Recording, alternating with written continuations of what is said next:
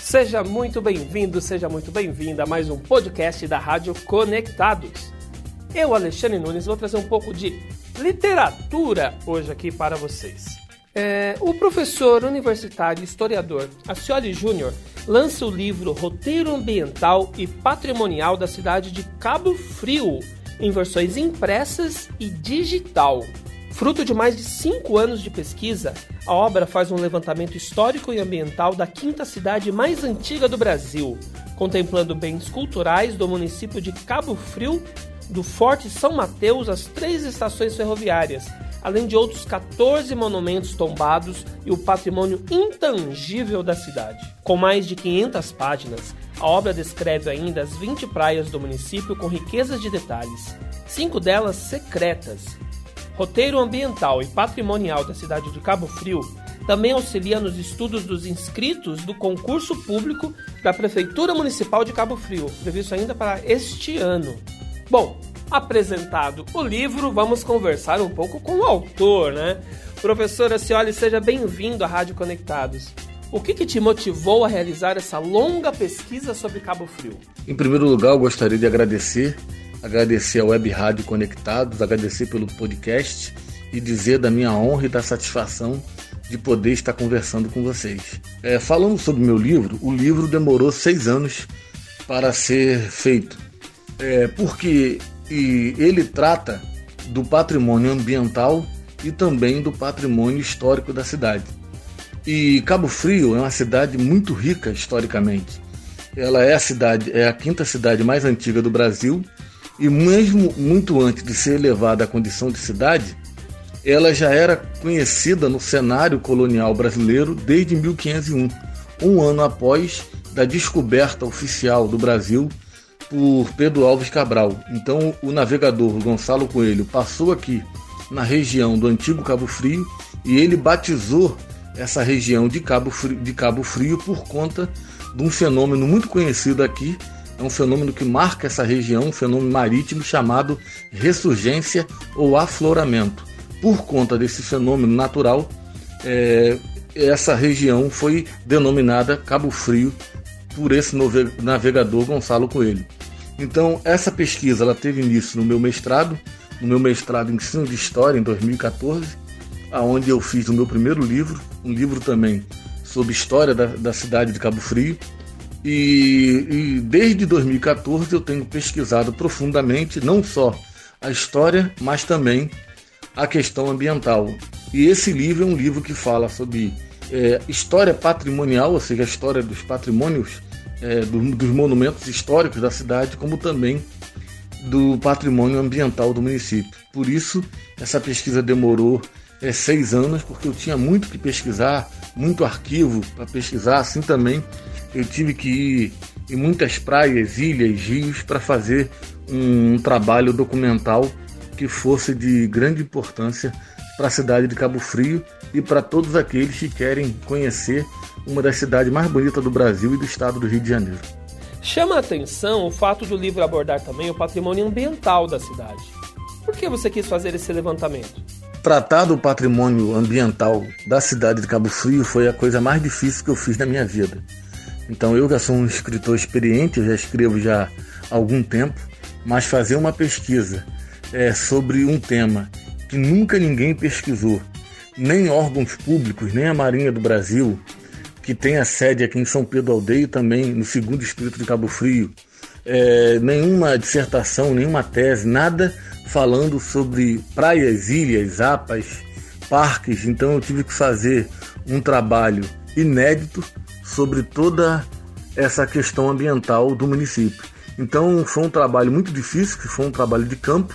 Eu tive que ir em todas as 20 praias, é, fazer inúmeras trilhas, inclusive, inclusive nesse livro tem seis praias secretas.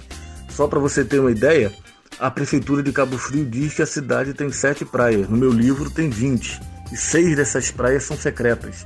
Ou seja, nem no Google e na Wikipédia tem o nome dessas praias. Então, eu fui em todas essas praias inúmeras vezes fazendo trilha. Eu também levo sempre turistas e alunos ou guia turístico para eu dar aula sobre esses esse patrimônio ambiental da cidade. Então foi muito custoso para mim, é, por exemplo, ter que ir nas ilhas de Cabo Frio. Fui lá três vezes em todas as ilhas de Cabo Frio fazer pesquisa.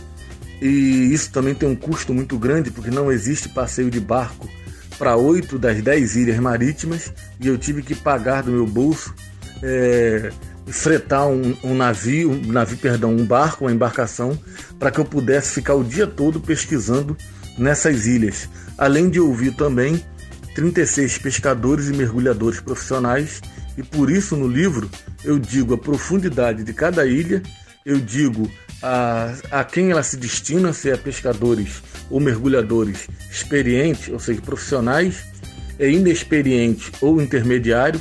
Eu também digo os melhores locais de mergulho de cada ilha e qual o tipo de vida marinha dá em cada uma das ilhas cabufrienses. Então foi um trabalho é, de campo, um trabalho empírico, um trabalho de pesquisa que além de eu ter que visitar, eu tive que entrevistar é, pessoas altamente especializadas para que eu pudesse fazer um conteúdo acadêmico de qualidade. Então, eu acho que ficou que a pesquisa foi muito importante para a cidade de Cabo Frio. Ela vai marcar a cidade, sobretudo por ser um trabalho inédito. Eu acho que é isso que é fundamental. Só para vocês terem ideia, é, a maioria da população cabofriense desconhece que Cabo Frio tem rios. E a cidade de Cabo Frio tem três rios e as pessoas não sabem da existência deles. Então, eu acho que esse trabalho é muito relevante porque milhares de turistas vêm para cá todos os anos, todos os anos, e eles não têm o conhecimento mínimo sobre a cidade. E esse livro lhe serve tanto para moradores como para turistas, assim também como serve para pesquisadores e para acadêmicos. Então é um livro muito amplo, sobretudo por conta do patrimônio ambiental. O que, que o leitor pode esperar do livro? Os leitores do roteiro ambiental e patrimonial da cidade de Cabo Frio podem esperar muita novidade. Eles podem esperar um livro lindo, um livro luxuoso, um livro todo colorido, um livro de 512 páginas, é, muito preocupado em fazer um levantamento histórico e ambiental de cunho científico e acadêmico, um livro que vai surpreender muita gente que moram nessa região ou que amam vir a Cabo Frio e que vão conhecer inúmeras localidades secretas da região, vão se deparar com, com a história de todos os monumentos históricos e essas pessoas vão se enriquecer muito culturalmente com o livro. Então é um livro que vai marcar a cidade de Cabo Frio, é um livro que vai ajudar muito a, ao sistema educacional, tanto público quanto privado, porque ele vai ter um material de altíssima qualidade para trabalhar com seus alunos e utilizar para conhecer tanto a história como também é, todo o patrimônio ambiental da cidade. Então é um livro que vai informar a população tanto paraísos secretos que existem na região que as pessoas desconhecem, como também vai falar de inúmeros monumentos históricos que as pessoas não sabem nem da existência dele. Como, por exemplo, é, numa das minhas pesquisas em 2017, eu encontrei uma estação ferroviária do município de Cabo Frio que estava há, há quase 100 anos escondido dentro do matagal na área da Marinha. Então, inúmeros monumentos históricos que as pessoas nem fazem ideia que existem serão revelados para as pessoas, assim como inúmeros lugares lindíssimos que turistas e moradores desconhecem e eles vão conhecer através desse livro. Eu acho que essa é a grande relevância dessa obra. O livro vai ajudar quem vai prestar um concurso público na cidade. Como que foi feita essa parceria? O livro com certeza vai ajudar e muito as pessoas que querem fazer o concurso público para a cidade de Cabo Frio, que está aberto e que vai iniciar as provas agora no final do mês de agosto.